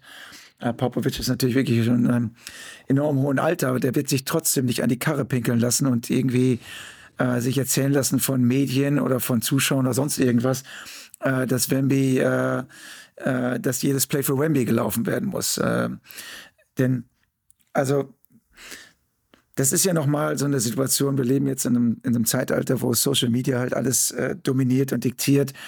Und dann siehst du einen Dank und ein, zwei gute Aktionen, sagst, äh, über den müssen wir jedes Ding laufen. Der muss immer einen Ball haben. Wir featuren den, die NBA will das, bla bla bla. Aber am Ende des Tages ist ja immer noch Basketball und wir reden hier über einen Menschen, über einen 19-jährigen Menschen mit äh, außergewöhnlichen äh, Voraussetzungen und auch Fähigkeiten. Aber du musst den auch schützen, vielleicht teilweise auch vor sich selbst schützen, ja, dass er, dass er halt versteht, äh, dass so eine Entwicklung äh, nicht von heute, heute auf morgen geht und äh, die ganze Zeit ist eine Kamera auf dich gerichtet und äh, ich glaube, dass er, dass er schon sehr stabil im Kopf ist. Das, das, das denke ich ja. Aber dieses NBA-Leben, ja, du, äh, du reist jeden Tag, alle Leute wollen was von dir. Du bist natürlich aufgrund deiner Größe so auffällig, jeder erkennt dich. Ähm, er war zwar schon Profi hier in Frankreich, aber hier drüben ist das nochmal eine ganz andere Nummer. Da wollen auch die Leute nicht unbedingt nur was Gutes von dir und nicht nur Unterschrift, sondern ähm, die wollen auch, wenn es geht, die irgendwas verkaufen. Ja, oder, äh, oder wollen nicht irgendwie, um sich selbst, um selbst besser darzustellen, ein schlechtes Wort von dir oder eine schlechte Aktion oder eine schlechte Situation, äh, wo die halt ihre eigenen Social Media Accounts mitfüllen können und äh, äh, Clickbaiting und äh, keine Ahnung, was da alles dazu gehört. Also ich glaube, dass er dies ein Jahr erstmal braucht und da wird äh, Greg Popovich und auch Brett Brown werden darauf achten, dass er nicht verheizt wird. Und ähm, also ich bin echt beeindruckt. Also ich, ich sage jetzt mal sportlich, auch offensiv äh, das sieht zwar teilweise, äh, verliert den Ball bei seinen Handlings, aber das mit seiner Körpergröße so koordiniert ist, dass er handeln kann, dass er äh, ein Dribbling Pop, zwei Dribblings Pop, äh, der kann Turnaround Jump Shots, der kann den Dreier werfen, der hat logischerweise diese, die, auch die Koordination für diese Putback Dunks, wenn der Ball vom Ring abspringt, äh, für, für Alley-Oops kannst du ihm den Ball zuwerfen. Ähm, der kann aus dem Dribbling diese langen Schritte machen und, und äh, danken. Also ähm, das ist eine Sache, also er erinnert mich von seiner Länge, so also ein bisschen eher so ein Sean Bradley oder sowas, aber von seiner Qualität ist er fast wie ein Guard. Also das, äh, der ist schnell, äh, der kann die Richtung wechseln, auch innerhalb der Schritte. Das ist wirklich schon sehr, sehr beeindruckend. Aber wir reden halt immer noch darüber, du bist auf einmal in der NBA als junger Spieler. Und äh, da kommen dann irgendwann auch die anderen Spieler und sagen, Moment mal, also wir lassen, wir, lassen uns nicht hier von so einem 90-Jährigen das, äh, die Butter vom Brot nehmen. Mal gucken, wie er mit Physis umgehen kann. Ne? Mal gucken, wie er mit Trash Talk umgehen kann. Mal gucken, wie er mit, ähm, mit diesem und mit jedem klarkommt. Ne? Mit Double Teams, mit diesem, mit jedem. Und dann kommt nochmal die, der Greg Popovich und sagt, okay, Bambi, setz dich einfach hier nochmal hin. Du spielst jetzt heute mal nur 15 Minuten oder so. Guck dir das mal von außen an. Nicht, weil er schlecht gespielt hat, sondern einfach, weil das eine Lernphase ist und das Ziel der Spurs nicht ist, äh, dies Jahr möglichst viele Spiele zu gewinnen, sondern das Ziel ist es, wenn man ja mal zu dem Franchise-Player zu machen, der er eigentlich ist. Und das wird seine Zeit dauern. Also ich, ich, äh, bei jeder anderen Mannschaft würde ich sagen, ähm, er, die würden ihn einfach machen lassen, sodass er sich entwickelt. Ich glaube, dass Popovic da den Daumen drauf hat und ihn eben nicht einfach machen lässt, sondern ihn eben mal zur Seite nimmt und sagt, okay, Setz dich mal hierher. Guck dir das mal an. Jetzt geh noch mal rein. Jetzt probieren wir heute mal dies. Es, es ist ja Positionless Basketball. Also Wemby ist ja kein Fünfer, kein Vierer, kein Point Guard. Äh, du kannst ihn ja wirklich nicht ganz greifen oder einschätzen und sagen, das ist jetzt der klassische irgendwas, nur wegen seiner Körpergröße. Und ähm, ich glaube, da, da müssen wir erstmal abwarten, äh, wo er seine Nische, seine Rolle da findet. Und er wird uns mit fantastischen Aktionen, äh, wird die Liga bereichern. Ich werde mir beim League Pass die Spiele angucken, weil ich es einfach geil finde. Aber auf der anderen Seite muss ich mich selbst dann auch wieder bremsen und sagen, der Junge ist 19, äh, der wird jetzt dieses Jahr nicht die Meisterschaft gewinnen. Äh, sein Körper muss stabiler werden. Also was immer ich von ihm kriege, ich nehme es gerne, ohne halt äh, zu viel zu erwarten. Ja, im Endeffekt muss man sagen, was die Spurs da machen, ich weiß nicht, was jedem auch so bewusst ist, ähm, dann können wir es auch schließen hier ähm, 19, Victor Wembanyama haben wir schon gesagt, Sohan ist 20, Vassell ist 23, Johnson ist 24. So, und das ist natürlich, allein die vier, das ist schon wahnsinnig, wahnsinnig äh, toller Kern. Und Sohan, dem traue ich auch dieses Jahr echt nochmal so einen richtigen Sprung zu mit der Energie, mit der er kommt und so. Der Wurf qua, der muss ein bisschen besser werden bei Johnson auch. Vassell, aber allein was auch, wenn man ja mal für die alle tun wird mit der Aufmerksamkeit, die er da vorne bekommt, das wird schon, die, die werden, glaube ich, soliden Basketball spielen, die werden verlieren, gar keine Frage. Äh, aber das wird eine sehr interessante Saison da in San Antonio. Von daher, lass uns die äh, ja, Division der, der Ungewissheit mal so ein bisschen in Reihenfolge bringen. Wenn du jetzt von 1 bis 5 die ranken solltest, also quasi, ne, wer gewinnt die meisten Spiele der regulären Saison, der ist auf 1 und auf Platz 5 das Team, was am wenigsten Spiele gewinnt. Wie, wie wäre deine, wär deine Reihenfolge hier? Ja, ich mache es kurz und schmerzlos. Also ich glaube daran, dass die Memphis Grizzlies einen Weg finden werden, diese 25 Spiele von John Morant äh, zu überbrücken. Und äh, die sind auch für mich in den Playoffs, äh, können die dann durchaus was reichen. Also Memphis an 1, ich habe die Mavericks an 2, äh, die New Orleans Pelicans an 3, die Houston Rockets an 4 und San Antonio Spurs an 5. Das ist langweilig, weil das genau meine Gruppierung ist. ähm, wie schon gesagt, ich, ich habe Memphis, Dallas, also mit Playoff, glaube ich, müssen wir uns einigen, sagen wir also mit Play-In. Ne? Also ne, Play-In ist ja irgendwie auch Playoffs, dann muss man abwarten, was, was dann die Matchups sind. Aber ihr habt Memphis, Dallas und, und New Orleans alle drei in den, in Anführungszeichen, Playoffs. Siehst du das genauso oder? Ja, weil ich glaube, dass der Westen so eng zusammen ist, dass vielleicht sogar schon 43, 44 Siege erreichen werden, um äh, so in diese Play-in-Playoff-Situation zu kommen. Ähm, deswegen sehe ich das auch so, dass die alle die Möglichkeit haben und da ist bekanntlich alles möglich, je nachdem, wer da noch äh, gesund ist und wer dann gerade mal einen Lauf hat. Das ist Wahnsinn, was wie eng der Westen dieses Jahr zusammen ist. Ähm, wer da die richtige äh, die richtige Reihenfolge bei allen ähm, findet, die in die Playoffs kommen, der ist für mich schon ganz weit vorne. Also ich, ich, ich gehe, ich bin da mit dir d'accord, dass die drei praktisch Play and Playoff alle erreichen müssen, aber äh, ich sage auch, keiner von den dreien wird die Meisterschaft gewinnen. Ich glaube, damit bin ich kein Hellseher. Ja, nee, also momentan äh, habe ich es auch so, ich habe hab also elf Teams, die ich die Playoffs zutraue. Und das ist eigentlich krank, so, ne? aber aber gut, da können wir an anderer Stelle am Ende nochmal drüber sprechen. Ähm, MVP der Liga, äh, vielleicht mal am Anfang. Also für mich ist es sogar relativ äh, klar. Klar kann man diskutieren über, über Zion Williams, äh, oder die MVP der, der, der, Division, nicht der Liga. Ähm, wenn er fit ist, bla bla bla, aber irgendwie, wie gesagt, da, da möchte ich nicht, nicht drauf setzen. Von daher ist es für mich klar Luca. Ich glaube, der hat auch ein bisschen was zu beweisen ne, nach der vergangenen Saison. Sicher hat er auch WM gespielt und man weiß immer nicht, ne, wie trägt man sowas mit in die Saison noch mit rein vielleicht, aber nee, ich, ich denke, das ist einer, den hat das wehgetan, dass er die Playoffs verpasst hat. Ne, der hat Bock, dass es auch mit Kyrie funktioniert. So sieht es jetzt vielleicht nicht unbedingt aus früh in der Preseason, da lassen sie sich so ein bisschen gehen, aber das ist ja auch, wie gesagt, äh, ist ja auch egal. Äh, aber Luca, denke ich, das werden Zahlen sein, die ihn wieder ins MVP-Rennen äh, mit rein katapultieren. Und ehrlich gesagt sehe ich sonst niemanden hier auf der Liste, von dem ich das erwarte. Auch Jamorant mit minus 25 Spielen, dann ist die Sache ja auch eh durch bei den Awards. Von daher, Luca ist für mich der MVP hier.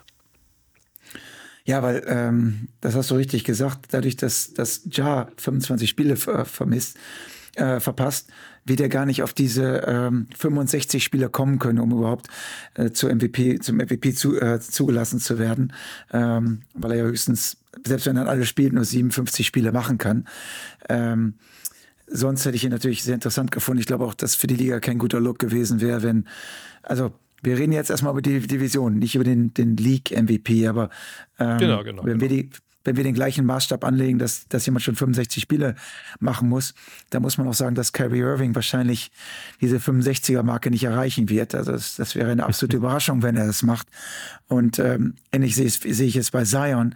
Und äh, alleine aufgrund dieses einen Kriteriums ist äh, für mich natürlich Luca auch äh, deswegen schon MVP, auch weil Luca in der Regel immer unter den Top 5 ist derjenigen, die äh, zu diesem engeren Kreis der MVP-Anwärter der ganzen Liga gehören. Also warum sollte ich ihn dann nicht auch zum MVP ähm, dieser Division machen? Also ich, das sehe ich genauso wie du. Da sind wir uns doch mal einig. Das ist doch schön, aber hoffentlich bleibt es nicht so. ja. Wir haben natürlich noch ein paar äh, Divisionen zu besprechen. Von daher, den haben wir den Südwesten abgefeiert. Ich glaube, viel, äh, weiß ich nicht, äh, un, unpräziser wird es nicht mehr, glaube ich, in anderen, in anderen äh, Divisionen. Da werden wir ein bisschen, bisschen klare Bilder, glaube ich, haben, aber das liegt nochmal noch an der Division hier. Dann würde ich sagen, genießt einen sonnigen Tag in äh, LA. Ich gehe ins Bett und dann wollen wir morgen, haben wir gesagt, sprechen wir uns wieder. Richtig. Ja, Strohwitwer. Dann sehen wir zu, dass du ein bisschen Schlaf kriegst. Und dann morgen, welche Division machen wir morgen? Das scheide ich jetzt hier ad hoc. Warte kurz, was haben wir denn hier? Hm. Äh, heute haben wir den Südwesten gemacht. Dann machen wir doch morgen den, den Nordwesten. Ne? Okay. Die Wolves, die Thunder, die Nuggets, die Blazers und die Jazz sind dann morgen dran. Morgen dann im Premium-Bereich. Den, dann würde ich sagen, bis dahin, Alter. Und dann, äh, ja, sprechen wir uns morgen wieder. Jo, leg dich wieder hin, Junge. Vielen Dank nochmal. Ciao.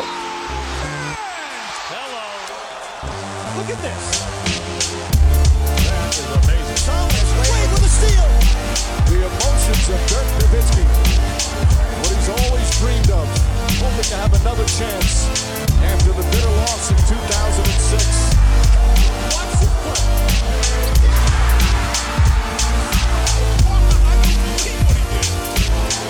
That is amazing.